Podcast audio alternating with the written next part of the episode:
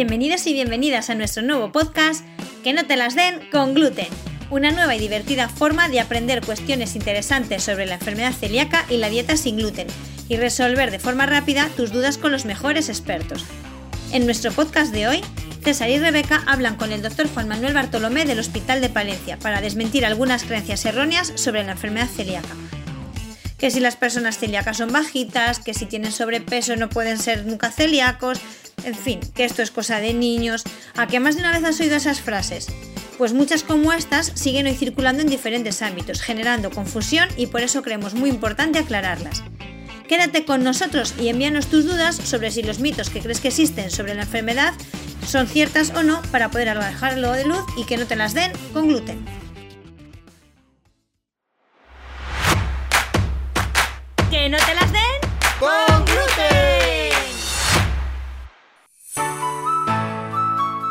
Buenas tardes y bienvenidos a un nuevo podcast. A pesar de que cada vez conocemos más acerca de la enfermedad celíaca y la dieta sin gluten, los bulos en torno a ello siguen creciendo y asentándose como afirmaciones que ocasionan daño al colectivo. Desde que la celiaquía es una intolerancia hasta los milagros de la dieta sin gluten para adelgazar o para tener más energía, Internet está lleno de bulos sobre este tema. Muy bien, Rebeca. Hay que darnos cuenta que los bulos en salud son muy peligrosos. A veces pueden responder a intereses económicos, por lo que nosotros mismos debemos aprender a identificarlos y no compartir este tipo de información sin haberla verificado previamente. Sí, desde Acecales siempre hacemos hincapié en la importancia de acudir a fuentes fiables para formarnos e informarnos sobre nuestra patología. Por eso, hoy hablamos de ello con el doctor Juan Manuel Bartolomé, experto en gastroenterología y nutrición infantil. Juan Manuel actualmente forma parte del servicio de pediatría del complejo asistencial de Palencia. Buenas tardes y bienvenido. Hola, buenas tardes. Muchas gracias por invitarme a estos podcasts. Eh, buenas tardes, Juan Manuel. Sabemos que el concepto de enfermedad celíaca eh, ha cambiado mucho en los últimos años. Ha pasado de ser una enfermedad poco común que parecía que solo era de niños, con síntomas casi siempre intestinales, a ser una enfermedad sistémica que puede aparecer a cualquier edad y provoca síntomas muy variados, tanto digestivos como, no digestivos lo que dificulta a veces el diagnóstico por parte de vosotros los especialistas. A pesar de ello, aún en muchos medios y plataformas se siguen refiriendo a ella como una intolerancia al gluten.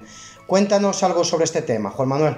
Bueno, pues eh, efectivamente, eh, en el año 2012 la Sociedad Europea de Gastroenterología y Patología y Nutrición Pediátrica pasó de denominar a la enfermedad celíaca como una intolerancia a definirla como un trastorno sistémico de base inmunológica causado por la ingesta de gluten y otras proteínas afines que afecta a individuos genéticamente susceptibles. ¿Qué quiere decir esto? Lo primero, que al ser una enfermedad sistémica puede afectar a cualquier parte del organismo, no solo al sistema digestivo como se ha pensado durante mucho tiempo. De base inmunológica, es decir, el sistema inmunitario de las personas celíacas confunde el gluten con un agente extraño, produciendo unos determinados anticuerpos que dañan las vellosidades del intestino delgado, provocando una inflamación que lleva a toda la serie de síntomas clínicos, tanto a nivel digestivo como extradigestivo. Todo esto está desencadenado por la ingesta de gluten, es decir, nadie puede ser celíaco sin haber consumido gluten, y que afecta a una serie de individuos genéticamente predispuestos, como yo he oído muchas veces decir a mi maestra Carmen Calvo en el, en el Hospital Clínico de Valladolid, ella siempre decía a sus pacientes, no es celíaco el que quiere, sino el que puede. Es decir, que necesitas tener una determinada genética para poder desarrollar la enfermedad celíaca. Bueno, creo que lo has aclarado muy bien, Juan Manuel. Nos ha pasado a nosotros que acuden algunas personas a nuestra entidad y nos dicen, después de ya un tiempo con la dieta sin gluten, nos dicen que se han curado. Esto, por supuesto, no es posible, ¿no? ya que se trata de una enfermedad crónica. Eh, esto, obviamente, no es, no es posible, pero bueno, todos hemos oído en la consulta la típica vecina o el primo que se curó de su, de su enfermedad celíaca. Obviamente esto es falso. La enfermedad celíaca es una enfermedad crónica, que hay que dejarlo muy claro, es decir, para toda la vida. De ahí la importancia que tiene el diagnóstico preciso, es decir, que al que le ponemos en la frente la etiqueta de enfermo celíaco, a día de hoy la tiene que llevar toda la vida.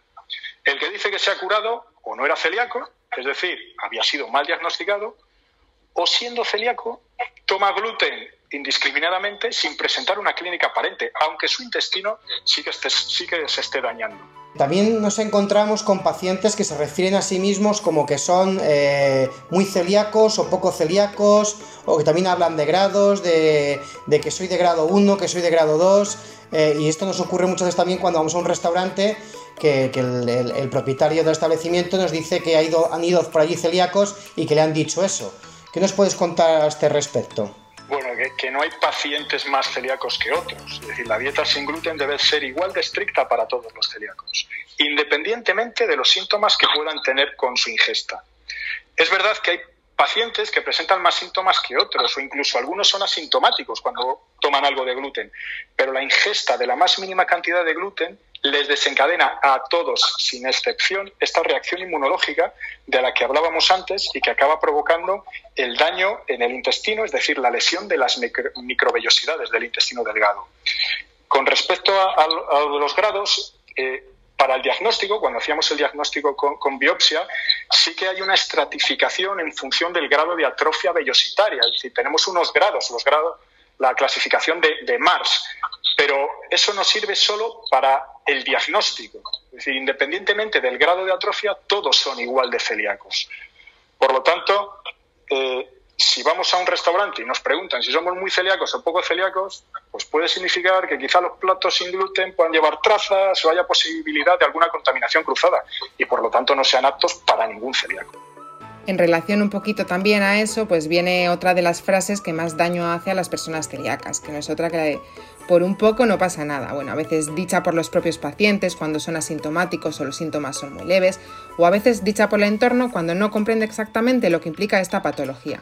Pero sabemos que aunque no haya síntomas, el daño intestinal siempre persiste, ¿no es así?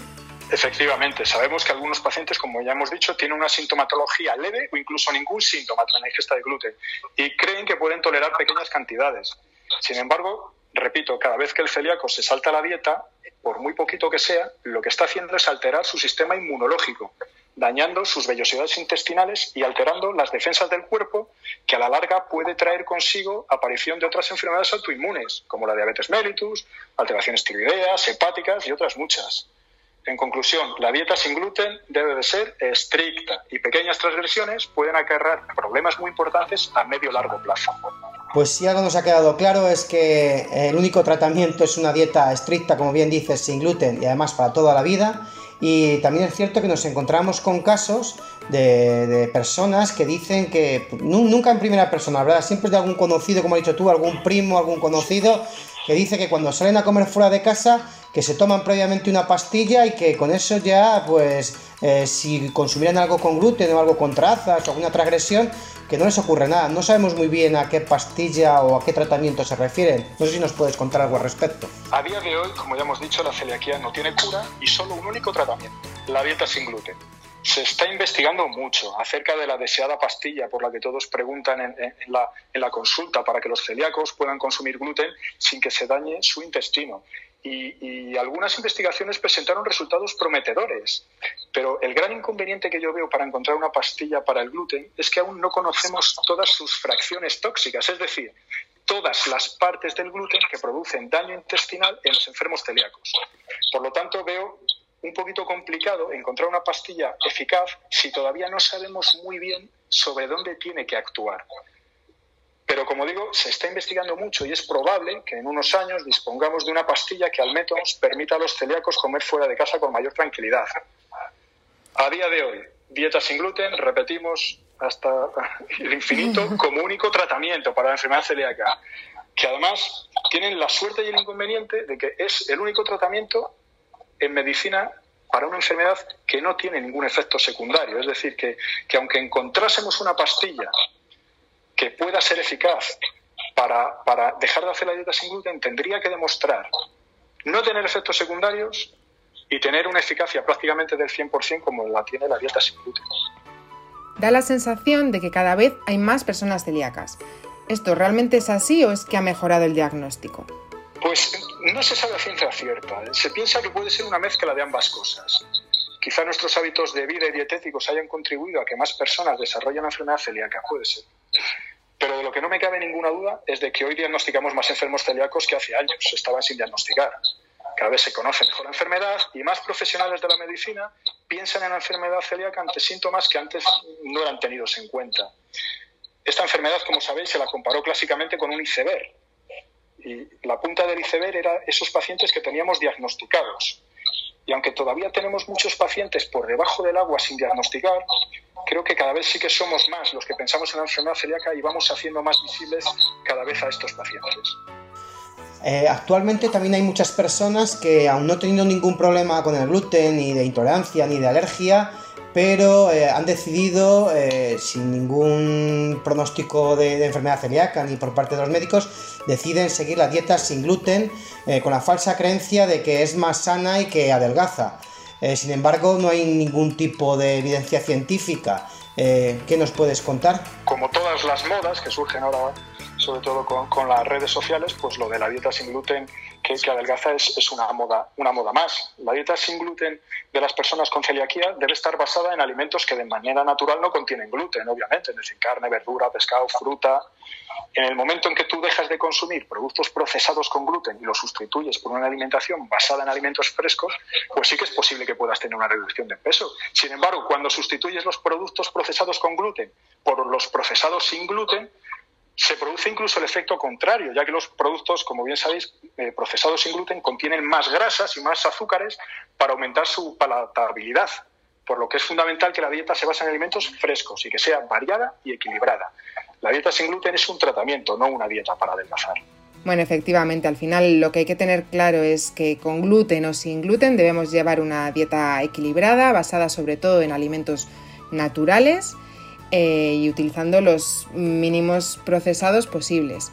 Pues nada, Juan Manel, muchísimas gracias por acompañarnos en este proyecto y charlar este ratito con nosotros, ayudándonos a desmitificar algunos de los bulos más frecuentes con los que nos solemos encontrar. Muchísimas gracias a vosotros, un placer. ¿Te ha gustado nuestro programa de hoy? Esperamos haber dejado claras muchas de esas ideas que venían de hace casi 40 años atrás, y es que muchas de ellas fueron surgiendo y se propagaron cuando la enfermedad aún no era muy conocida Hoy sabemos mucho más sobre la enfermedad celíaca y también su relación con otras patologías. Pero ¿tenemos claro qué es una intolerancia y qué es una alergia? ¿Son lo mismo? Si no lo son, ¿en qué se diferencian? Pues para saberlo, en nuestro siguiente podcast contaremos con la doctora Alicia Alonso, una alergóloga de referencia nacional nacional que nos aclara todas las dudas de forma rápida y sencilla. ¿Quieres que hablemos sobre algún otro tema que te interesa? No te preocupes, mándanos un mail a cecaleactividades.hotmail.com o un WhatsApp al 650-937176 y haremos todo lo posible por incorporarlo a nuestra programación. Comparte nuestros podcasts y síguenos en nuestras redes sociales. Y recuerda, consulta siempre las fuentes oficiales o tu asociación de referencia para que no te las den con gluten. ¡Hasta el próximo!